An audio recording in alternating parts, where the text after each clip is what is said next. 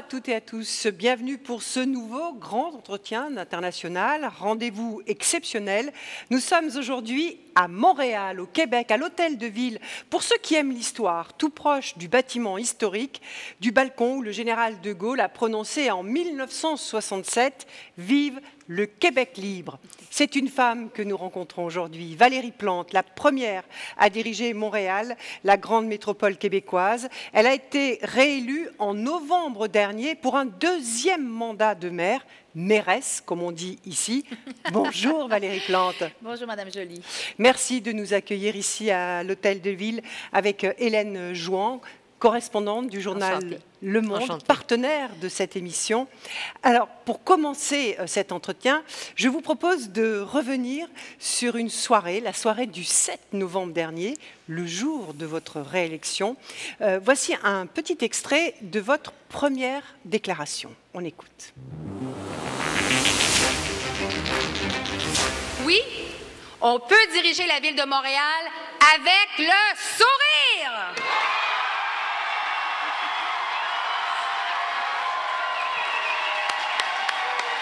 Ah, moi, j'ai envie de sourire toujours et encore plus, puis je vais nous encourager à continuer à sourire.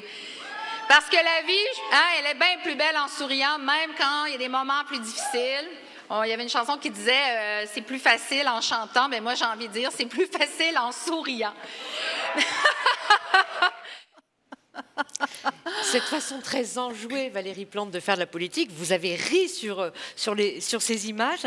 Est-ce que c'est votre nature profonde, l'optimisme, la joie de vivre? Ou est-ce que euh, vous vous êtes dit c'est quand même une manière finalement de dépoussiérer la façon de faire la hmm. politique? C'est vraiment naturel. En fait, euh, assez rapidement, on s'est rendu compte que même si on, aurait, si on m'avait dit, Madame Plante, il faudrait, il faudrait moins sourire, il faudrait moins rire, J'aurais dit, mais c'est pas possible, c'est pas moi.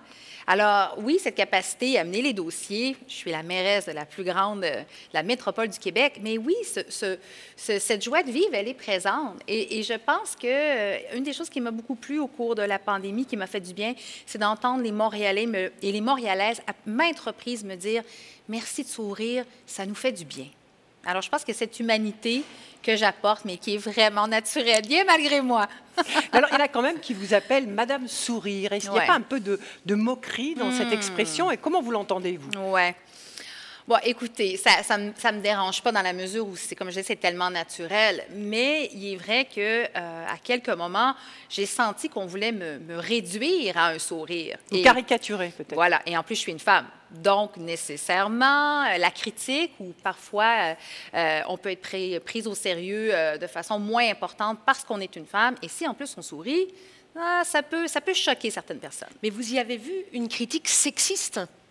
Bien, je vous dirais qu'il est arrivé des moments où on parlait de moi dans, dans certaines chroniques comme la ricaneuse. Alors là, on se dit, OK, la ricaneuse, quand même, c'est particulier. C'est pas sympathique. C'est une hyène qui ricane. Alors, moi, je, je, je, je, me suis posé la question. Euh, il y a des moments aussi où on préférait parler de moi et de mon sourire plutôt que des idées et de la vision. Mais je ne me suis pas arrêtée à ça parce que moi, je, savais ce que j'avais à proposer. Puis en plus, les Montréalais ont décidé de me donner leur confiance. Après ça, il fallait bien sûr faire le travail. Mais je ne me suis pas arrêtée à ça. Mais pour certains, je pense qu'ils se disaient, bah, c'est peut-être juste un beau sourire, en fait. Mais non. Alors, puisqu'on parle du rire, euh, Montréal est considérée comme la capitale mondiale euh, de l'humour. Euh, c'est vrai. C'est vrai. Oui, tout à fait. c'est vrai qu'ici, on va placer les plus grands hmm. humoristes du monde. Absolument. après deux ans sous cloche, c'est le retour des festivals, tous les signaux sont ouverts? Ah, tous les signaux sont ouverts. Euh, vous le dites très bien. On le voit à l'extérieur, l'effervescence, les festivals qui recommencent. Euh, Montréal, c'est une, métropole culturelle à travers tout le pays et même à l'international. Et donc, euh, que ce soit le festival de jazz, les francopholies, le, le, festival Juste pour rire également. Donc, il y a vraiment une... Les gens sont prêts, les gens sont heureux de se retrouver. Et nous, ce qu'on a décidé de faire comme équipe, comme administration, c'est de faciliter la vie aux gens, avec des voies piétonnes, des placettes, de l'animation, pour, comme on dit, inviter la visite. On est prêt à recevoir la visite, comme on dirait en québécois. Et prêt à revivre après deux ans de, de Covid-19. Alors, on va revenir sur ces questions, mais je vous propose tout de suite ce focus, c'est votre parcours, votre portrait. Il est signé Oumi Diallo et Séverine André.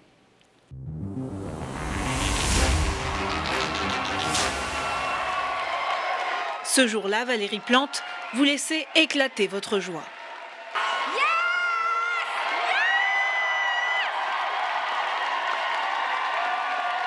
Le 7 novembre 2021, vous remportez la mairie de Montréal pour la seconde fois, vous qui, cinq ans plus tôt, étiez la première femme à la tête de la ville, des siècles après sa cofondatrice. Ce soir, nous avons écrit une nouvelle page d'histoire pour Montréal. 375 ans après Jeanne Mance, c'est en vous présentant comme l'homme de la situation que vous avez conquis la mairie de la métropole québécoise une première fois. Verdir la ville, lutter contre le réchauffement climatique, en métro ou à vélo, une de vos priorités, vous irez jusqu'à défendre votre bilan devant les Nations Unies et ne cachez pas votre ambition d'être la voix qui compte au sein du C40, ce réseau mondial des grandes villes engagées dans la défense de l'environnement. J'ai pris la décision de, stopper, d'arrêter un projet immobilier qui aurait détruit les derniers grands espaces verts de Montréal et qui aurait encouragé la, venue d'à peu près 10 000 voitures. Au plus fort de la pandémie de Covid-19, Montréal est l'une des villes les plus touchées de l'Occident, avec plusieurs milliers de morts. Pour garder le lien avec les Montréalais, vous lancez Les Chaises Pliantes, une série diffusée sur votre chaîne YouTube dans laquelle vous partez à la rencontre d'acteurs culturels, sportifs et associatifs de Montréal. Aujourd'hui, il vous faut relancer une ville confrontée à d'autres difficultés, comme l'explosion du prix de l'immobilier et la pénurie de logements. Des défis de taille pour vous, la social-démocrate dont l'engagement pour Montréal remonte à une dizaine d'années. Votre goût de l'action et de l'engagement vous vient de loin. D'abord d'un grand-père maternel, préfet et maire d'un village de la région de l'Abitibi, dans le nord-ouest du Québec. C'est là que vous naissez en 1974, dans la ville de Rouen-Noranda, et ça ne s'invente pas, grandissez dans le quartier La Montée du Sourire. Votre père, commerçant, vous transmet la spontanéité et le sens du contact. De votre mère, vous héritez d'un féminisme très ancré. Anthropologue de formation, vous dites vouloir placer l'humain au centre. Alors que l'usage du français y décline, c'est bien dans la langue de Molière que vous devrez continuer d'écrire l'histoire du Québec francophone. Valérie Plante, on vient de l'entendre, vous venez d'une région à des centaines de kilomètres de, Montréal, hein, une région euh, du nord euh, de Québec. Euh, vous aviez 20 ans quand vous êtes venu ici. Qu'est-ce qui vous a donné envie de diriger cette ville? J'ai envie de vous dire, c'était pas une vocation, c'est pas quelque chose à laquelle je rêvais, mais je me suis toujours impliquée dans ma communauté. J'ai soutenu plusieurs causes. On parlait du féminisme, entre autres choses. Et donc, je suis arrivée à Montréal euh, pour mes études universitaires et avec tous mes rêves. Et, et au fur et à mesure, je me suis rendu compte à quel point l'action locale est forte parce que souvent, on pense aux autres paliers de gouvernement, mais au municipal, on peut changer un coin de rue à la fois. On peut rencontrer la population directement et trouver des solutions qui euh, vont se mettre en place aussi assez rapidement. Alors, quand on parle de transition écologique, c'est un bon exemple. Il y a tellement de choses que le palier municipal peut faire. Et ça, ça m'a donné le goût de dire, je vais l'essayer. Je vais essayer la politique, mais la politique municipale. De votre région natale, l'Abitibi, avez-vous puisé quelque chose là-bas qui vous donne finalement cette, cette force de conquête ben, J'ai envie de vous dire que pour moi, ce que je retiens surtout, c'est l'importance des régions et des plus petites villes et comment, par rapport à la métropole, je suis extrêmement fière d'être la mairesse de la métropole du Québec, mais ce lien-là avec les régions ressources, parce que moi, je viens d'une région, une région euh, forestière et minière, elle est très, très importante. Donc, on doit tisser des liens pour éviter justement de se retrouver parfois dans cette, euh, dans cette confrontation région et métropole ou capitale. C'est-à-dire ville contre campagne. Voilà, ça ne peut pas marcher comme ça, dites-vous. Mais je, euh, souvent, la force des choses s'attend à vouloir le mettre en opposition, mais moi, je travaille extrêmement fort pour faire des ponts et puis montrer justement à quel point on est complémentaires, les grands centres et euh, les régions ou la campagne. Alors, on va parler peut-être déjà du, bilan de la, de la COVID-19 ici à Montréal. Euh, votre ville a payé un lourd tribut hein, à cette pandémie, 5400 morts depuis 2020. C'est presque un, un décès sur toi euh, au Québec. Euh, aujourd'hui, on le disait tout à l'heure, les signaux sont au vert. Mais pourquoi votre ville a-t-elle été autant touchée, Valérie Plante? Ah, Écoutez, c'est, ça a été difficile. Hein. Vous, avec les chiffres que vous venez de mentionner, nous avons été l'épicentre de la pandémie au Canada Alors, c'est un triste euh, titre hein, qu'on ne voulait pas porter. Euh, écoutez, je pense qu'avec, euh, bien sûr, les mesures sanitaires sont décidées par les autres paliers de gouvernement. Hein. la Ville n'avait pas nécessairement la, possibilité de, de, prendre des décisions. L'aéroport de Montréal également, un aéroport international, a fermé tardivement. On pense que ça pourrait être un élément. Mais dans tous les cas, pour nous, ce qui été important comme administration, c'est de s'assurer, on s'est mis en mode urgence, évidemment, en mode soutien aux décisions des autres paliers gouvernementaux qui géraient la COVID. Et ma priorité a été euh, de laisser personne derrière. Parce qu'on sait que quand il y a une crise, c'est souvent, en fait, très souvent, les plus vulnérables qui sont touchés en premier. Et à ce moment-là, ce, contact avec la population a fait qu'on a pu mettre en, en, place des mesures pour les personnes en situation d'itinérance, les banques alimentaires, de vraiment s'activer pour atténuer l'impact de cette crise euh, internationale. Mais vous n'aviez pas la main sur un certain nombre, dans, sur un certain nombre de, domaines, notamment euh, sur euh, les maisons de retraite. Et c'est là où l'hécatombe a, a, eu lieu, a démarré. Hein. donc vous avez, vous aussi, subi d'une certaine façon, vous avez eu l'impression de subir à un moment donné cette, cette pandémie? Oui, mais la réponse est oui. En même temps, on voyait bien, tout le monde était confronté à, à cette crise-là pour la première fois, malgré tous les plans de la ville, de la province ou du pays pour se prémunir d'événements majeurs. Celui-là n'était pas prévu, en tout cas. Et donc, euh, ça a eu un impact. Effectivement, vous parlez euh, des personnes, des foyers de personnes aînées où ça a été ça a été très, très, très durement touché. Et bien sûr, ça a eu un impact à Montréal. Et j'ai envie de vous dire aussi que c'est à Montréal où il y avait le plus grand nombre de, citoyens qui étaient bien sûr dans les hôpitaux, qui, étaient des infirmières et qui souvent, euh, je vais dire majoritairement, ou en tout cas grandement issus de communautés où est-ce qu'il euh, y avait plus de contacts, où il y avait peut-être moins de possibilités de pouvoir se, s'isoler. Alors ça, ça a eu comme un effet boule de neige également, même sur le personnel soignant. Alors, euh, ça a été difficile. Il y a une une légère reprise euh, épidémique en Europe. Est-ce que vous, vous l'anticipez ici au niveau de la ville, par exemple? Pour l'instant, je vous dirais que c'est très stable et on regarde toujours. Alors moi, je continue d'être en contact permanent avec la santé publique qui euh, s'occupe de la gestion de la pandémie et des différentes mesures et lois qui doivent être mises en place par le gouvernement.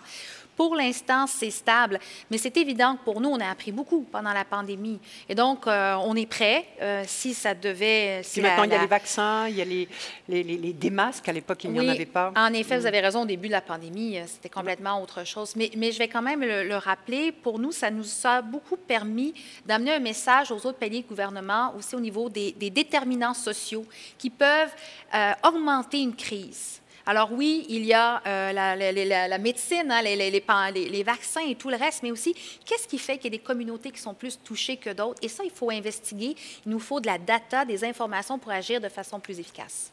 Alors, on, va poursuivre cet entretien, mais je voudrais qu'on reprenne quelques secondes pour regarder ces images de, Montréal. Nous sommes euh, au tout début de la pandémie, en mars 2020.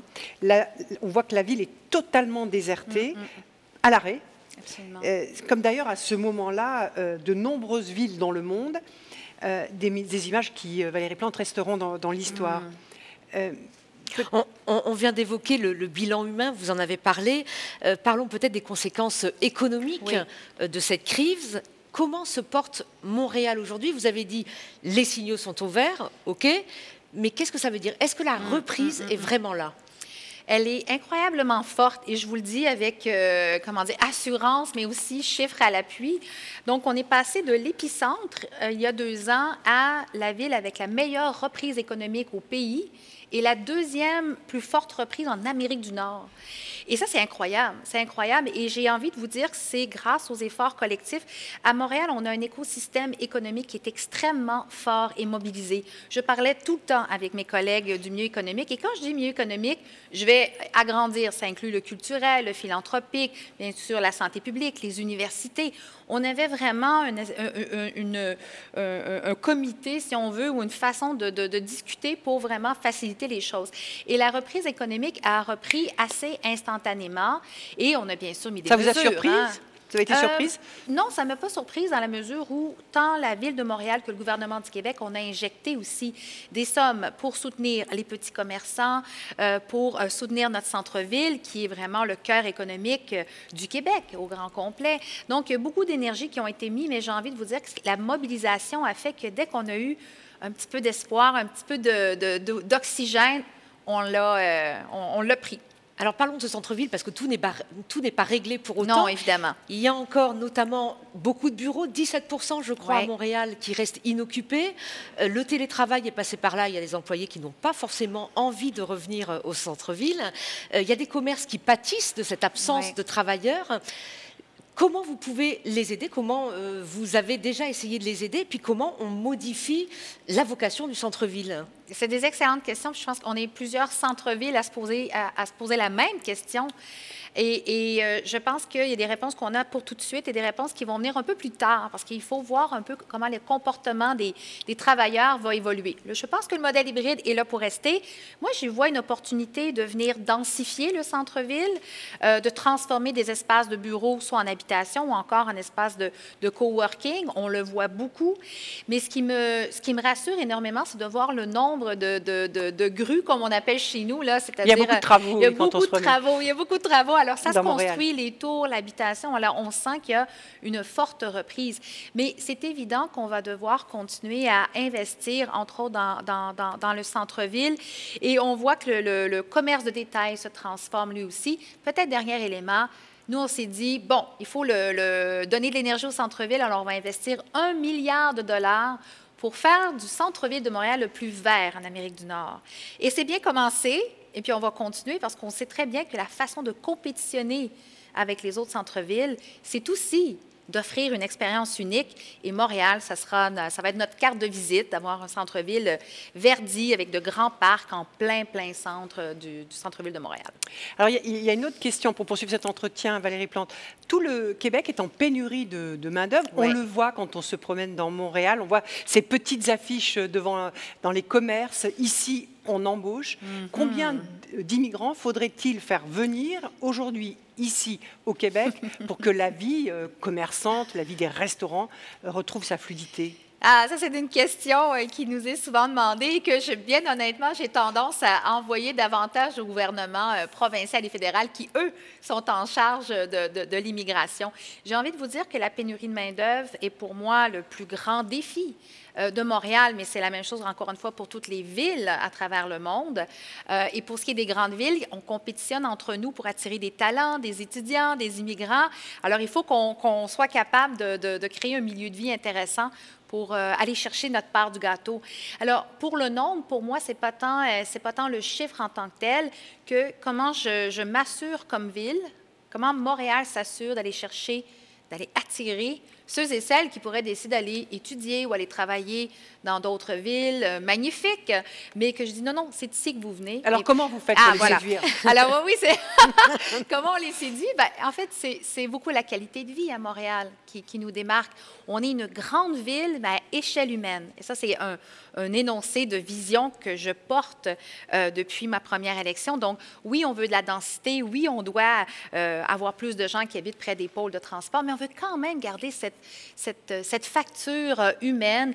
Je pense entre autres au verdissement. Montréal est une ville incroyablement verte avec beaucoup de parcs et on investit énormément. Même chose pour le transport collectif. La sécurité, Montréal est toujours nommée comme une des, des villes les plus sécuritaires pour les étudiants et entre autres pour les femmes, entre autres qui voyagent seules. Comme quoi on peut être, on est bien à Montréal. Alors, on mise beaucoup sur euh, la qualité de vie et aussi sur la qualité euh, de nos établissements postsecondaires qui attirent des étudiants. C'est ça, parce que c'est une des grandes forces aussi de Montréal, ces étudiants étrangers qui avaient déserté la ville, eux aussi, évidemment, pendant la pandémie. Est-ce qu'ils sont revenus et qu'est-ce que vous leur dites pour qu'ils ne partent pas dans les grandes universités ailleurs au pays ou aux États-Unis, évidemment, euh, tout près d'ici? Mais en fait, euh, ils reviennent tranquillement, puis on s'en réjouit. Et ce qu'on leur dit, c'est un, à Montréal, vous allez pouvoir euh, avoir de de l'enseignement de qualité. On a plusieurs euh, universités francophones et anglophones. L'autre élément très important, c'est l'habitation, parce qu'à Montréal, les étudiants peuvent, contrairement à d'autres grandes capitales ou de grandes métropoles, Ici, on peut habiter le centre-ville encore ou dans, la grande, dans le Grand Montréal. C'est très abordable et ça, souvent, ça fait partie des, des éléments. Parler, parce y a un oui, oui, on va en parler. Oui, oui, bien sûr, vous avez raison. C'est juste que Montréal demeure la ville la plus abordable au pays quand il est question des, des étudiants. Et puis, euh, l'autre élément, je vous dirais, encore une fois, l'aspect de la sécurité Et la qualité de vie, c'est n'est pas, euh, pas banal comme élément d'avoir accès à de la culture. On a des programmations gratuites dans tous les festivals. Donc, il y a vraiment une effervescence, un dynamisme qui plaît beaucoup aux étudiants. Puis finalement, ben, l'écosystème économique avec lequel on travaille, qui se positionne rapidement autour des étudiants pour les garder à Montréal. On verra peut-être sur la question de l'immobilier, mais poursuivons peut-être sur le, changement climatique. C'est l'un des marqueurs hein, de, votre, de votre mandat de, de mairesque. Vous voulez que Montréal devienne la ville de la transition écologique. Euh, en septembre 2019, ici même à Montréal, une marche pour le climat a réuni 500 000 personnes. C'est la plus grande manifestation de l'histoire de cette ville. Greta Thunberg, la jeune activiste suédoise, pardon, était présente. Elle a même prononcé quelques mots en français. On l'écoute.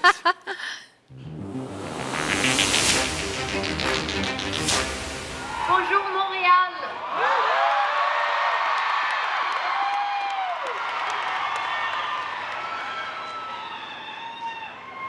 Je suis très, très heureuse d'être ici au Canada, au Québec.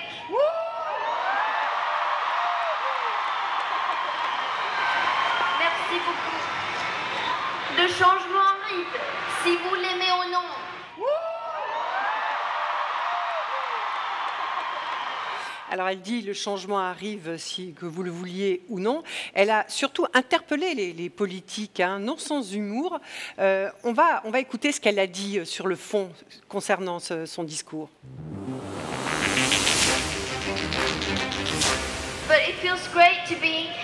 C'est génial d'être ici au Canada. C'est un peu comme rentrer à la maison. C'est très similaire à la Suède, d'où je viens. Vous avez des hivers froids, beaucoup de neige et de sapins. Nous avons aussi des hivers froids, beaucoup de neige et de sapins.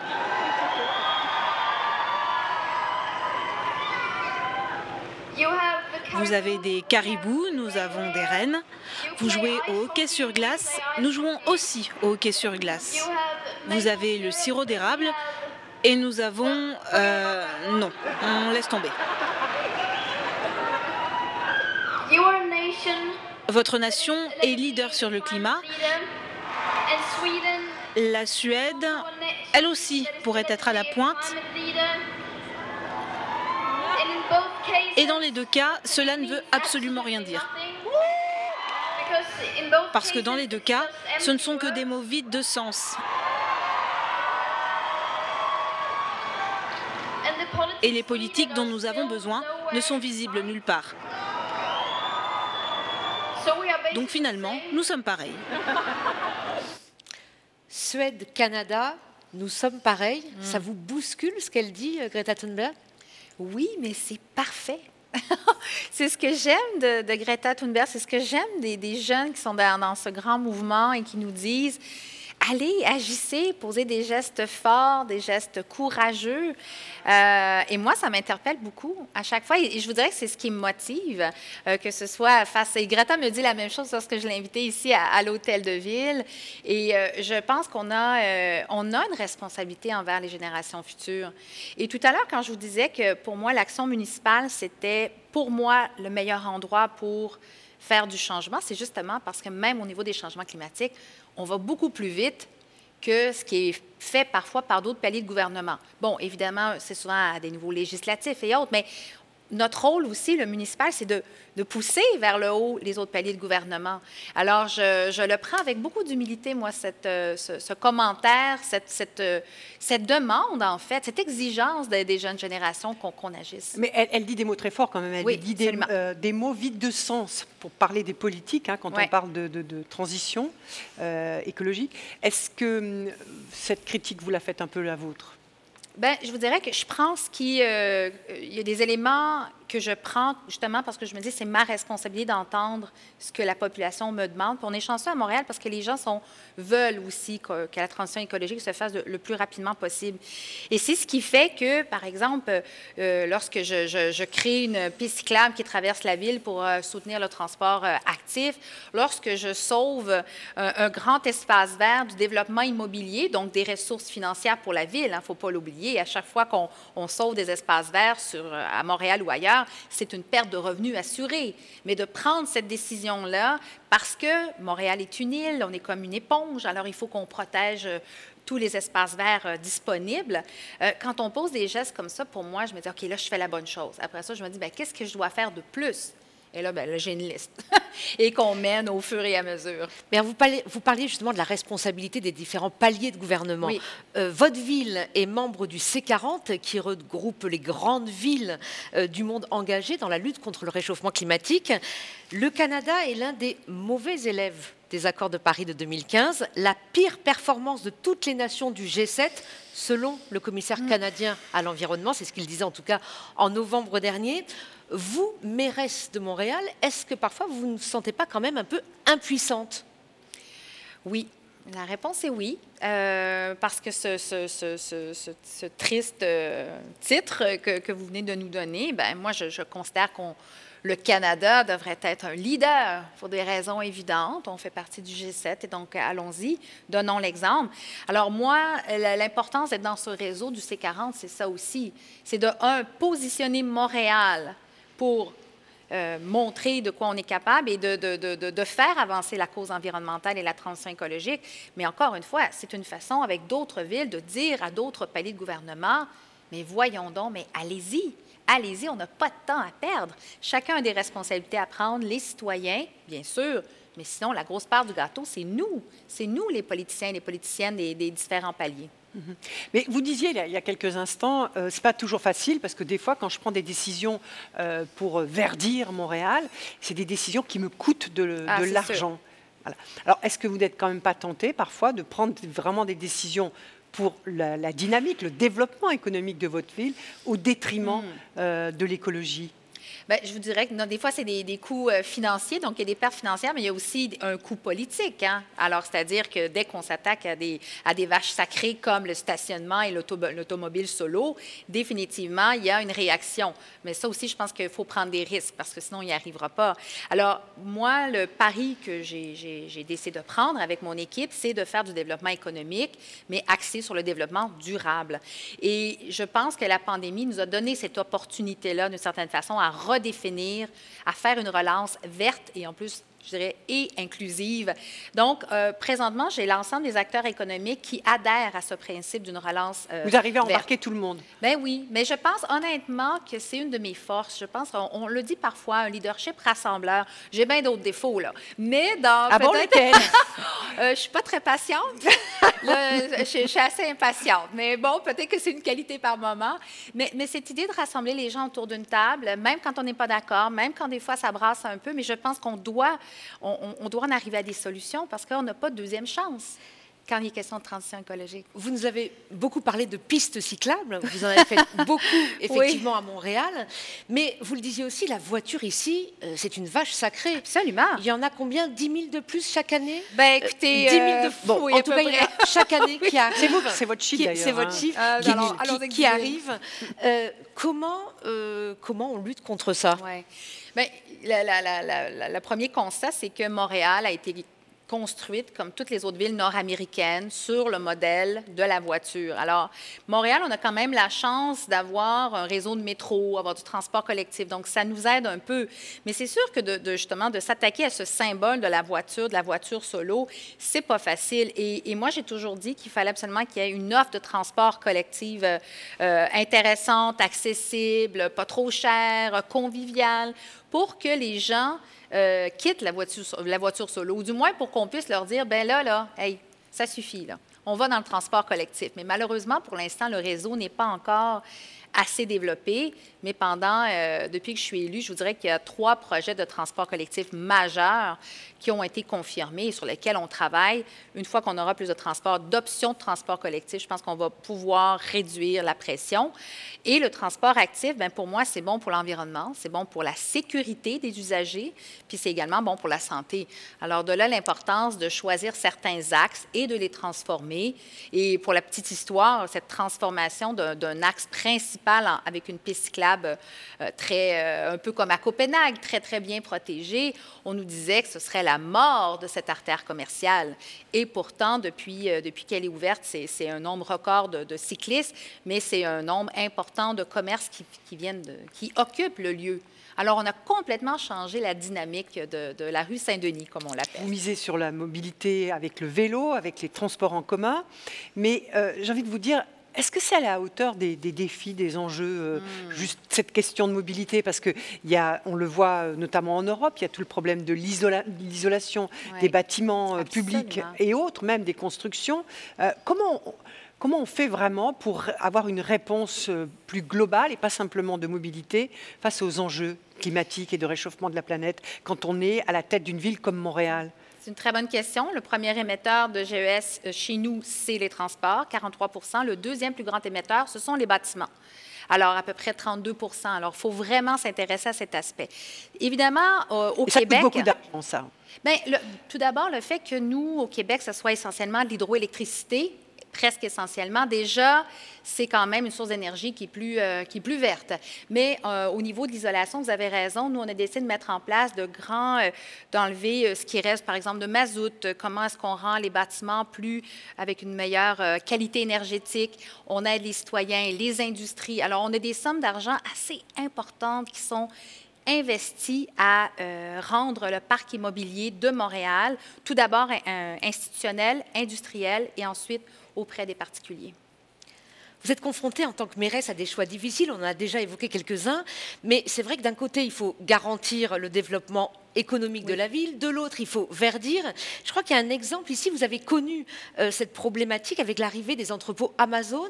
Oui, en Euh, ici dans le Grand Montréal, comment est-ce qu'on arbitre à chaque fois entre euh, eh bien, le développement économique nécessaire pour tout le monde, qui vous rapporte à, vous, municipalité, de l'argent et qui fait la richesse de la ville, et puis écologie, parce qu'il n'y a pas le choix aujourd'hui Très bonne question. Et ce n'est pas un équilibre qui est toujours facile à atteindre. Et de là, l'importance de discuter avec l'ensemble des, euh, des- des- de l'écosystème économique pour en arriver à une vision commune. C'est évident euh, qu'un employeur comme Amazon, oui, c'est un grand joueur. En même temps, la plus-value pour une ville comme Montréal, euh, au niveau du nombre d'emplois, même au niveau de la taxation, c'est assez petit. Alors, c'est sûr que si vous me demandez, moi, ce que je recherche, ce sont des entreprises à valeur ajoutée. C'est-à-dire qu'ils vont aller s'installer dans des coins, on va pouvoir cr- créer des quartiers complets, faire une mixité euh, économique, sociale. Alors, moi, je suis beaucoup dans cette approche de créer de nouveaux quartiers où est-ce qu'il y a une offre de transport intéressante et où les gens pourront habiter, les gens pourront euh, se divertir et les gens pourront travailler. Ce qu'on appelle souvent un peu l'idée de la ville à 15 minutes, grosso modo. Mais en ayant des, des industries soit légères ou qui s'insèrent bien dans la trame euh, de la ville. Mais ça demande beaucoup de travail. Et des fois, on réussit et des fois, on ne réussit pas tout le temps. On, a évoqué rapidement tout à l'heure la question de l'immobilier. Vous avez dit non, mais c'est pas très cher ici, les étudiants peuvent se loger, etc. mais quand on regarde précisément Ouais, les ouais, chiffres, ouais, on s'aperçoit que c'est quand même extrêmement difficile pour un jeune couple hein, de Montréalais de se loger à un prix abordable Mm, à Montréal. Euh, quels sont vos, vos leviers, vous, à la tête de la ville, pour empêcher que votre ville ne devienne aussi chère que, euh, que Toronto, par Vancouver. exemple, ou Vancouver? Oui, euh, vous avez raison de dire que l'abordabilité, moi je considère qu'on l'a toujours, mais c'est fragile parce qu'évidemment, on n'a aucun contrôle sur le marché immobilier, le marché privé. Alors, ce qu'on a décidé de faire, c'est de euh, s'investir la ville pour acheter des terrains, acheter des bâtiments, euh, pour avoir une offre de logement soit social ou du logement abordable. Et le logement abordable, je parle de ménages euh, classe moyenne qui peinent, surtout dans les quartiers centraux, à trouver euh, une habitation qui correspond à leurs besoins puis à leur portefeuille. Et en termes de moyens très précis, et ça, ça l'a quand même fait couler pas mal d'encre, c'est euh, le règlement, une loi qui maintenant euh, oblige les promoteurs immobiliers qui construisent à avoir 20 à réserver 20% de leurs unités pour le logement social, 20% pour du logement euh, pas familial euh, abordable et 20% de logements euh, de grande taille, trois, trois pièces. C'est votre fameuse règle des 20-20-20. Le 20-20-20, voilà. Et ça, ça se fait partout dans les grandes tours qu'on voit en train d'être construites à Montréal avec les fameuses grues. Chaque tour devra respecter ce 20-20-20. Exactement, exactement. Et c'est pour ça que ça a été, c'est un règlement, c'est, une loi. Il y a eu tout un processus pour le mettre en place. Et puis voilà, là encore une fois, autour d'une table avec des conversations parfois un peu corsées. Mais pour moi, il était évident qu'on ne pouvait pas laisser le marché aller et de se dire, bon, ben c'est dommage, il n'y a plus, d'abordabilité à Montréal. C'est une de nos, de nos, arguments de vente, comme je le disais tout à l'heure. Alors, on a décidé de, s'y investir avec plein d'autres éléments également, comme je le disais tantôt. Aussi, on a, pour les premiers acheteurs, euh, euh, de, de, les aider à payer la taxe de bienvenue, comme on dit. Donc, on met en, pour l'habitation, c'est un coffre à outils qu'on a décidé de développer. Le dernier élément, c'est un droit de préemption. C'est un peu technique, mais c'est un droit de premier acheteur qu'on a mis sur à peu près 300 terrains sur l'île de Montréal, dont le centre-ville. Et lorsqu'un promoteur, un propriétaire veut vendre son terrain, c'est à nous qu'il ah, doit l'offrir en premier. Et nous devons dire oui ou non. Mais pour garder un, certain, je ne veux même pas dire contrôle, c'est avoir euh, une opportunité de pouvoir levier. un levier. Merci, c'est exactement ça, c'est un mhm. levier. Alors, on va peut-être poursuivre, si vous voulez bien, Valérie Plante, avec euh, quelques questions sur l'actualité qui concernent aussi euh, quand même Montréal. Euh, le Premier ministre Justin Trudeau, le 30 mai dernier, a annoncé un renforcement du contrôle des armes à feu au Canada après la tuerie. Au, Texas ou dans une mm. école qui a fait 22 victimes, dont 19 enfants. on écoute Justin Trudeau. Aujourd'hui, on va de l'avant avec un projet de loi qui va faire en sorte qu'il ne sera plus possible d'acheter, de vendre, de transférer ou d'importer des armes de poing au Canada. Dans le cadre de ce nouveau projet de loi, on s'attaque aussi à l'importation illégale et au trafic d'armes à feu en augmentant les sanctions pénales maximales. Et on va fournir plus d'outils aux services policiers pour enquêter sur les crimes liés aux armes à feu gel national des armes de poing, dit le Premier ministre euh, canadien, un programme obligatoire de rachat des armes d'assaut déjà prohibé. Est-ce que ça suffit? Est-ce qu'il faut aller plus loin, Valérie Plante? Oui, il faut aller plus loin, mais c'est une première étape qui est importante et que, et que j'ai saluée. Euh, parce qu'on partait de loin, selon moi. Alors, euh, j'aime, j'aime penser que cette, euh, ce gel va amener une interdiction complète, parce qu'évidemment... Ça veut dire ça, aller plus loin, l'interdiction oui, complète. pour moi, ce serait de bannir les armes, d'interdire les, les armes de poing et encore de limiter encore plus l'accès euh, aux armes d'assaut, limité au maximum. C'est absolument nécessaire. Et on voit ce qui se passe, c'est nos voisins du Sud, et puis on partage une grande frontière avec eux. Donc là aussi, et M. Trudeau l'a mentionné, pour moi, c'était une bonne nouvelle. Il faut renforcer aussi les frontières, parce que là, ça, ça, ça, ça Parce que les armes viennent des États-Unis? Entre autres entre autres. Euh, et ça se promène. Ça se promène aussi entre les provinces. Et pour moi, qui ai toujours été une grande défenseur de l'interdiction euh, des armes de poing, du bannissement des armes de poing, euh, je refusais qu'on se limite à des règles par province ou par ville, parce que ça, pour moi, ça n'a aucun sens. Les armes circulent, alors il n'y a pas de frontières, alors c'est important. Et c'est pour ça que je salue ce, gel, ce gel, national. C'était la bonne chose à faire. Vous disiez tout à l'heure, pour l'attractivité de Montréal, c'est une ville sûre. Il n'empêche que le service de la police de la ville a publié ces derniers jours des chiffres concernant d'ailleurs l'usage des, armes à feu à Montréal. Les indicateurs ne sont pas très bons. Mm, mm. Euh, il y a des fusillades, des tirs en pleine rue. Alors à quoi doit-on cette recrudescence de la violence armée dans votre ville? En effet, euh, c'est l'augmentation des crimes euh, avec des armes à feu euh, a augmenté. C'est le cas ici à Montréal, c'est le cas dans, pas mal toutes les villes en Amérique du Nord. Avec la COVID, le crime organisé s'est transformé. J'ai envie de faire la nuance que la violence n'est pas généralisée à Montréal, mais clairement, la façon d'opérer des groupes criminalisés, elle, s'est modifiée.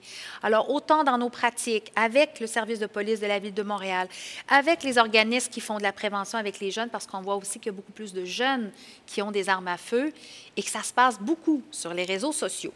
Alors, clairement, le crime organisé, lui, a changé et nous aussi, on doit changer. Et on est en train de développer ce que j'appelle un modèle montréalais euh, qui ratisse très large parce qu'entre autres, pour moi, la violence est aussi liée aux déterminants mhm. sociaux. Hein.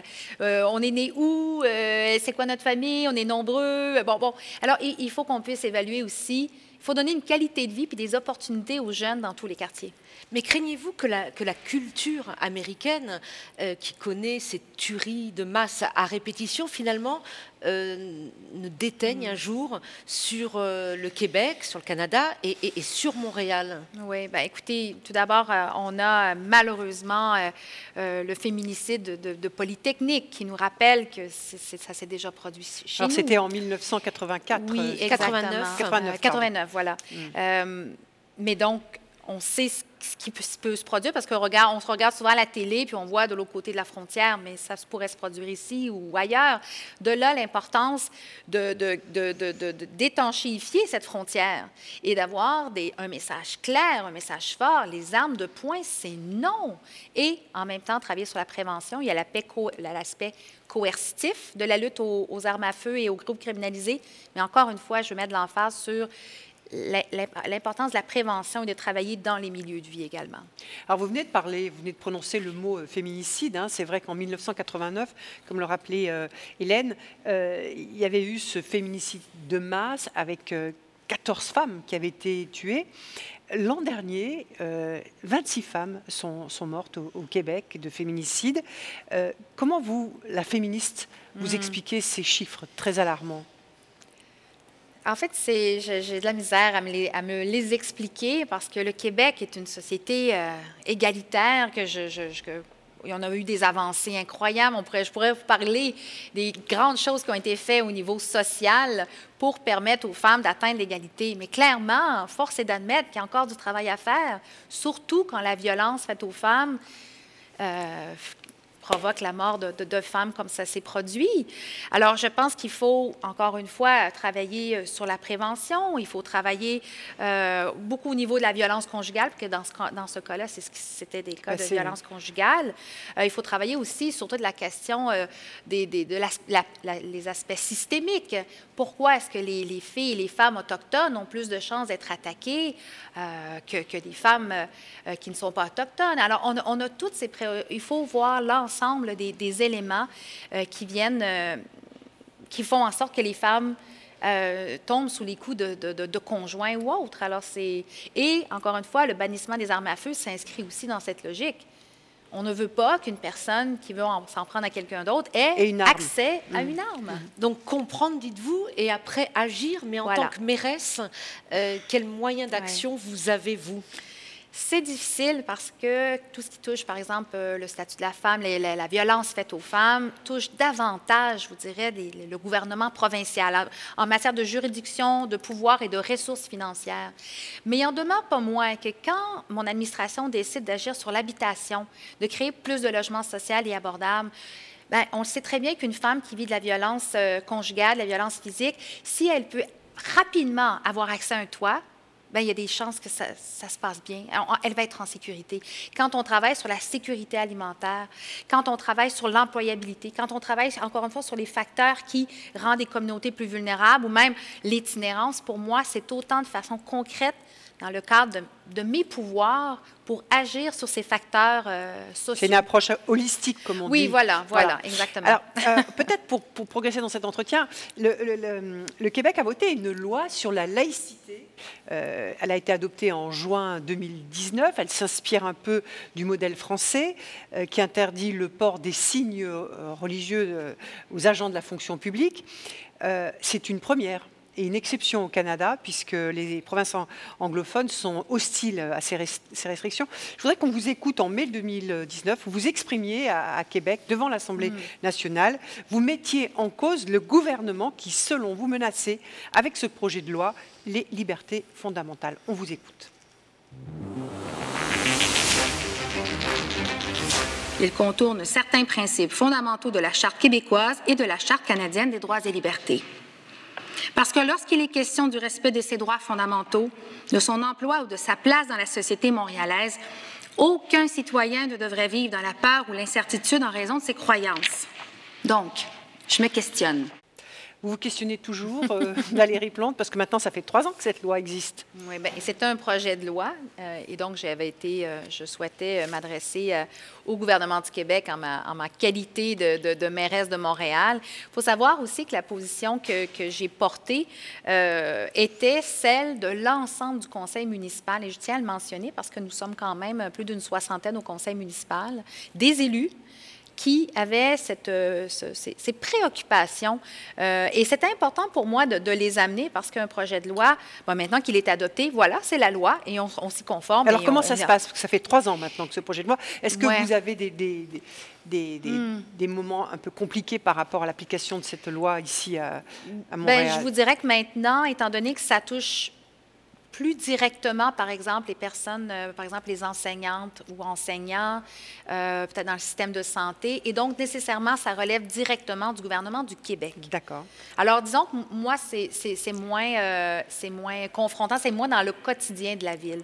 Tant mieux, parce qu'encore une fois, moi, ma préoccupation, c'est de s'assurer que chaque personne qui est sur le territoire de la ville de Montréal a accès à des services, a accès à, à ce... euh, Elle paye des taxes, donc elle a le droit à avoir euh, ce qu'elle mérite. Alors, on, on voulait s'assurer que ça soit pris en considération parce que souvent, les lois sont plus euh, haut niveau, mais l'application, elle, il faut euh, faut s'en assurer. Mais le voile, disiez-vous, euh, est l'expression d'une- croyance religieuse.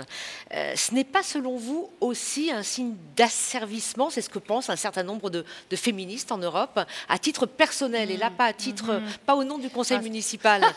Qu'en pensez-vous? C'est difficile de faire une entrevue avec la mairesse et de, de voir dissocier la mairesse. de- alors, ça, on demande à Valérie. Mais honnêtement, pour moi, euh, ce qui a toujours été très important, c'est que une femme, à la question du libre choix, pour moi, elle est fondamentale. Alors, et, et Valérie vous dirait qu'une femme qui décide pour X raison de porter un signe religieux X, euh, va pas nécessairement, ou du moins, moi, je veux m'assurer qu'elle ait la capacité de, faire ce qu'elle veut par la suite. Est-ce qu'elle veut travailler, elle veut rester à la maison, euh, elle veut, euh, bref, peu importe, et aussi recevoir tous les services dont elle a droit. Donc, c'est vraiment là-dessus, moi, que je vous dirais que Valérie, la féministe, se positionne, c'est vraiment sur la question euh, du libre choix.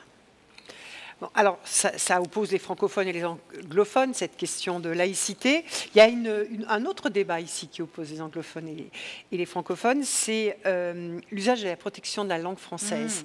Il y a une nouvelle loi hein, qui vient d'être votée. Euh, on voudrait vous faire écouter l'artiste française Clara Luciani. Elle sera d'ailleurs dans quelques jours ici, hein, sur scène, dans le cadre des Francopholies euh, de Montréal. Elle a appartenu à un groupe rock qui s'appelle La Femme, un groupe rock français, dont les musiciens défendent à leur façon la langue française. On écoute Clara Luciani. eux, ils ont contribué beaucoup pour la, la libération de la parole en français. Ça a été un peu les premiers quoi, à dire euh, bon, en fait, non, euh, on, on va pas chanter en anglais, en fait. Va chanter en français. Parce que c'était devenu un peu ringard à un moment donné de, chanter en français. Et j'ai l'impression vraiment que eux ont euh, dépoussiéré euh, le style et, ont prouvé qu'en fait, c'était possible d'être cool et, euh, de chanter en français. Chanter en français, ça, ça a pu être considéré comme un peu ringard, dit Clara Luciani. Vous comprenez ce qu'elle veut dire? Est-ce qu'ici on dirait que le français peut être ringard? Non, je pense pas. Euh, La culture francophone à, à Montréal, elle est extrêmement forte. On a nos festivals, on a la télévision francophone, elle est forte. On a nos émissions, notre Star System. Ça, ça va bien. Bon, après ça, j'ai envie de vous dire, on doit toujours faire, en faire plus, selon moi, pour valoriser la langue française. Ça, c'est important. Montréal, on est la seule métropole francophone en Amérique du Nord. Et pour moi, ça, c'est un atout. Mais il faut pouvoir l'utiliser, le mettre en valeur, s'assurer que c'est la langue commune, en fait, que ça devienne la langue du cœur de tout le monde. Alors, c'est sûr qu'il y a du travail à faire. Mais L'anglais a pour lui d'être la langue des affaires. Il vous a même été reproché ici en 2018 Hmm. d'avoir prononcé un discours devant des investisseurs en anglais. Est-ce que ça va pas un peu trop loin? Écoutez, euh, Vous êtes excusé Ben oui, parce que euh, ça c'est, j'ai, voilà, j'ai eu un, un moment où j'ai, j'ai pas pensé. Ça s'est fait très naturellement. Je pense que pendant le, ce petit entretien-là, j'étais avec des, des- des gens d'affaires puis on, on- on échangeait. Mais je la comprends, la sensibilité, honnêtement. Euh, le Québec, euh, on est entouré d'anglophones. Hein. on est comme le village de Gaulois. C'est, ça notre réalité. Alors, je comprends la nécessité de, de, protéger, de valoriser la langue française. Et comme première magistrate, encore une fois, la tête de la métropole francophone en Amérique du Nord, je considère que c'est mon rôle aussi de, le valoriser et de l'utiliser. Alors, disons que depuis cette fois-là, euh, je, voilà, ça ne s'est pas reproduit. Je parle toujours en français, mm. comme toujours. Peut-être qu'à la fin, il va y avoir un petit bout en anglais, parce qu'il y a quand même des communautés anglophones à Montréal et des, et des, communautés allophones aussi. Donc, il ne faut pas nier cette réalité-là mais le français euh, toujours en premier. Mais c'est ça, on est quand même dans une ville multiculturelle. On entend parler l'hindi, on entend parler le portugais, on entend parler. Et est-ce que c'est pas un combat un peu d'arrière-garde, euh, pardonnez-moi de dire ça au Québec, mais que de mettre une loi pour défendre à tout prix le français? Non, moi je pense que c'est important, encore une fois, dans, dans, avec avec la, la, constitution démographique, quand on connaît le bassin, quand on sait où est-ce qu'on se situe sur l'échiquier nord-américain. Une loi peut suffire ah, je pense qu'il faut beaucoup plus, euh, il faut de l'investissement, oui, des institutions, oui, des lois, mais aussi individuelles. Et j'ai envie de vous dire que l'approche qu'on a toujours prise à la Ville de Montréal, c'est d'être euh, une loi, on s'entend, hein, ça encadre et ça met des, règles et, des balises. Montréal, nous, on a décidé d'entrer dans une logique très euh, positive. On a des maisons de la culture, on a des bibliothèques, on a des centres sportifs. C'est là où les nouveaux arrivants, des immigrants de première, deuxième, troisième génération se côtoient. Et c'est là que je pense qu'on doit valoriser le français, le rendre le plus. Quand je dis la langue du cœur, il faut que ça soit une langue euh, agréable, qu'on a envie d'utiliser tout le temps. Puis je vous dirais que c'est quand même pas mal le cas, surtout quand on arrive avec des immigrants de plusieurs générations. Euh, mais on doit continuer à le faire. Alors moi, je pense que ce cadre-là, il faut plusieurs éléments pour valoriser la langue française euh, à Montréal et au Québec. Alors, en tout cas, merci, parce que nous arrivons au terme de cette émission. Merci de nous avoir accordé ce long entretien euh, sur TV5 Monde, chaîne francophone. Merci infiniment. Merci à vous deux. Euh, Merci Valérie Plante d'avoir répondu à nos questions, celle d'Hélène Jouan, correspondante au Canada du journal Le Monde, partenaire de cette émission. Merci euh, de nous avoir accueillis ici à l'hôtel de ville et merci à vous toutes et à vous tous pour votre fidélité internationale. Je vous donne rendez-vous la semaine prochaine toujours ici au Canada, près d'Ottawa, pour un grand entretien avec une personnalité engagée dans la défense des femmes et des peuples autochtones. Elle s'appelle Michelle Odette. Le Premier ministre Justin Trudeau l'a nommée sénatrice l'an dernier. On se retrouve la semaine prochaine. À très vite.